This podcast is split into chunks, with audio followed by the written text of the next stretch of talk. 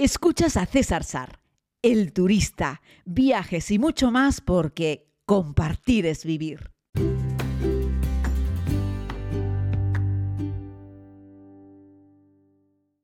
Saludos a todos, querida comunidad. Bienvenidos a este tiempo de podcast. Ya saben que cuando viajo, pues se los entrego cuando puedo. Estoy aprovechando un poco de transporte aquí en, Bélgica para grabarles este, este podcast. Y bueno, primero decirles que el sistema de transportes belga deja mucho que desear. Si en España nos quejamos de Renfe, ya no te cuento el sistema de transporte belga, que suele salir casi siempre impuntual. Al menos todos los trenes que he cogido han salido tarde. De hecho, ayer en un tren volviendo de Brujas a Bruselas, eh, el tren estuvo parado en la mitad de la nada, es decir, en un campo lleno de corderos, una hora prácticamente. Eh, tenía algún problema y fueron anunciándolo, pero no dieron demasiada información. Y además yo echo en falta que es cierto que se dirigen a los usuarios en francés y en flamenco, eh, pero hombre, en un tren entre Brujas y Bruselas, donde hay tantísimos turistas, yo creo que unas palabritas en inglés no hubiesen venido mal para que la gente que está allí entendiese un poco de lo que iba el tema, porque el 80% de los pasajeros que estábamos allí tirados en el tren éramos turistas y extranjeros y la mayoría no somos francófonos y ya no te digo flamencos. ¿no? Así es que bueno, hay que lanzarle esa pullita a la red de ferrocarriles belga, que en esto, miren que en España nos quejamos a veces de Renfe, pero bueno, Renfe es primera división en comparación con los ferrocarriles belgas, al menos con la puntualidad. Lo que es el interior del tren, al menos todos los que he tomado, están bien. En términos generales están limpios, son cómodos, los sillones están decentes, hay bastante espacio, en fin. En ese sentido, muy bien, nada, nada que criticarles. Lo, lo que es el vehículo está, está muy bien. Eh, otra cosa son las estaciones, que bueno, depende de la estación a la que vayas, eh, parece que te metes en una especie de suburbio, pero eso está pasando ya en muchas otras estaciones de tren. Recuerdo la de Termini en Roma, que wow, ¿no? Y, los, y las alrededores, como les conté en el anterior podcast, eh, también dan mucho, mucho que desear. Está repleto de gente que consume drogas, gente borracha, prostitución, pero un montón. Las calles sucias huelen a orín y esto me lleva a hablar un poco sobre la visita a Bruselas, ¿no? El casco histórico, todo lo que es el centro, las casas bonitas, está repleto pues de tiendecitas para turistas. Si quieres comerte un gofre, tienes 38.000 opciones, si quieres un chocolate, 39.000. De hecho, la misma empresa tiene a veces dos o tres locales en la misma calle, pero en los mismos 100 metros, ya no digo yo. Bueno, de hecho, encontré una de chocolates que tenía un local sí, un local no, dos tiendas, o sea, una cosa de locos, ¿no? Así es que podemos imaginarnos la cantidad de gente que compra chocolate en, en, Bruselas, ¿no? Bueno, ya les dije en el otro podcast y lo conté también en un episodio de la serie que el aeropuerto de Bruselas es el aeropuerto del mundo en el que más chocolate se vende, ¿no? Bueno, ¿merece la pena la visita? Siempre, sin duda. O sea, Bruselas, por supuesto que sí. La capital de Bélgica es un lugar precioso, precioso. Y a poco que te sumerjas, por ejemplo, en algún free tour, me he encontrado unos cuantos free tour en español. Recordad, por favor, sed generosos, los free tour tienen la palabra free pero si el guía lo ha hecho mínimamente bien, hay que darle una propina generosa. Y aunque no lo haya hecho demasiado bien, siempre hay que darle también una propina, por favor, ¿vale? Pero lo digo porque los free en español eh, suelen ser, el español en general para esas cosas, a veces es un poco más tacañito, ¿vale? Así es que aunque lleve la palabra free, están esperando. Lo que quiero decirte es que tomes un free tour y entiendas un poco las curiosidades y la historia de la ciudad. La Gran Place de Bruselas, solo por la Gran Place ya merece la pena el viaje, posiblemente una de las plazas más bonitas y espectaculares del planeta. Es el vivo ejemplo de que la vieja Europa, de que el viejo continente es un lugar que hay que tenerlo siempre en el número uno de la lista y luego viajar al resto de lugares del planeta. Eh, así es que no menosprecies un lugar como Bruselas por estar más cerca. Yo, pues ya lo sabéis, y vosotros también, es fácil, pues en este caso un Vueling. Vueling va, Vueling viene. Y en este caso, bueno, ya voy a hacer un día una review de la aerolínea que la verdad, para ser una aerolínea low cost, hay que reconocerle que tiene sus cositas, por supuesto, como todas.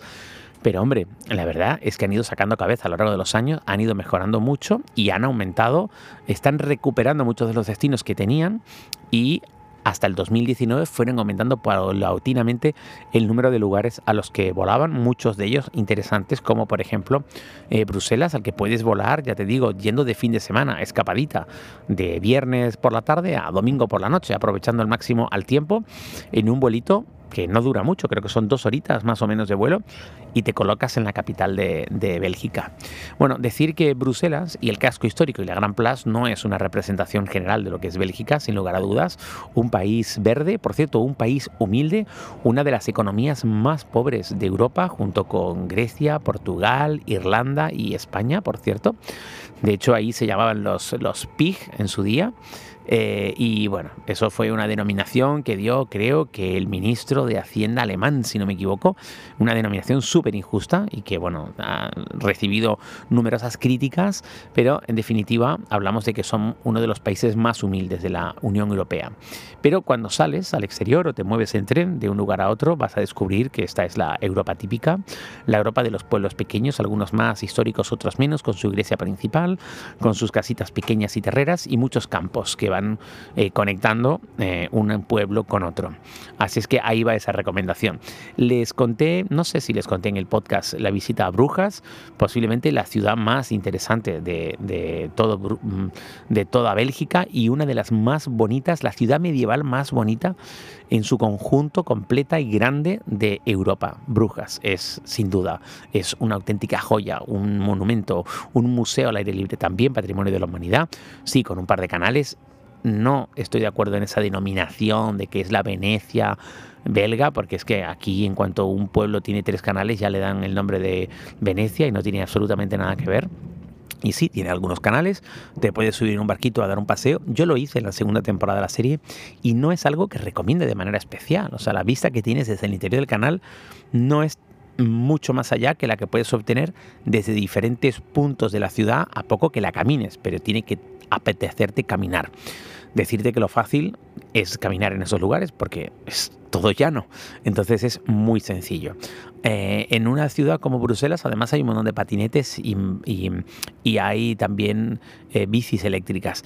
En Brujas no recuerdo ver patinetes y yo creo que no lo han hecho adrede, precisamente para que no se inunde la ciudad de, patinetes como, como ocurre, como sí ocurre en Bruselas, ¿no? que es casi una plaga y no sé, creo que hay cinco o seis empresas, por lo menos cinco seguro, de patinetes en la ciudad y te los encuentras tirados en cualquier lado. ¿no?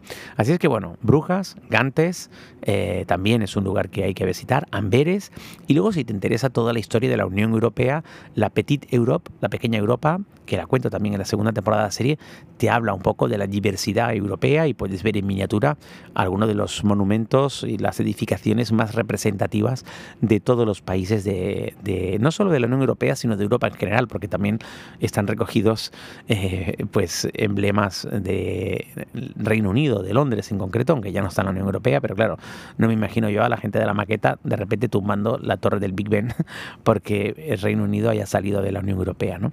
Pero bueno, la pequeña Europa es una actividad que yo recomiendo, sobre todo en familia, con niños, sin niños también. El Atomium, como bien sabéis, ¿no? De hecho, es de las pocas historias más o menos críticas que hice en la serie más que crítica, fue escéptica. Les enseñé lo que había, desde mi punto de vista no tiene mucho que ver dentro.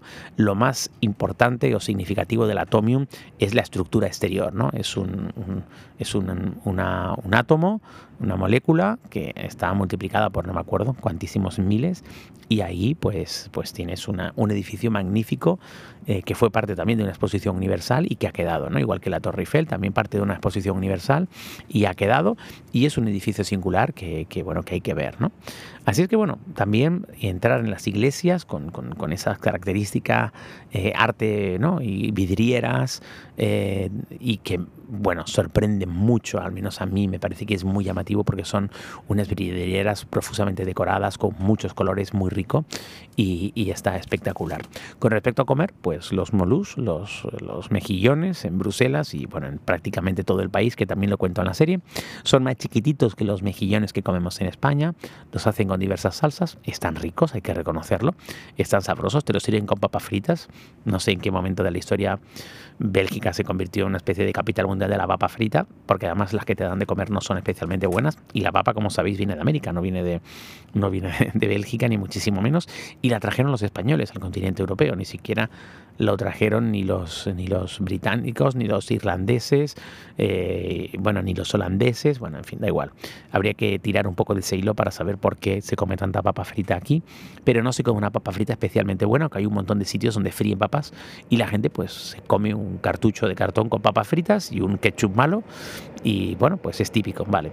Los mejillones sí merecen la pena y luego el estofado de carne de vaca, de res, que probé uno muy, muy bueno en Brujas, ahí merece la pena que te estires un poco, te rasques el bolsillo, porque hay cosas que son unos auténticos manjares, una auténtica delicia con una salsita, con una reducción de vino tinto, en una carne magra, tierna, que se deshacía, que no necesitabas un cuchillo para partirla, y la verdad es que eso fue una auténtica delicatessen que disfruté en Brujas. No recuerdo el nombre del sitio, en realidad lo busqué en Google, ¿eh? por valoración, cercanía, y fui, el precio, bueno, pues estás en el centro de Brujas, me acuerdo que el plato pues puede que me costase 19 euros, una cosa así, pero bueno, merecía la pena, la verdad es que valía cada, cada bocado que le dabas a ese plato porque era una auténtica delicia.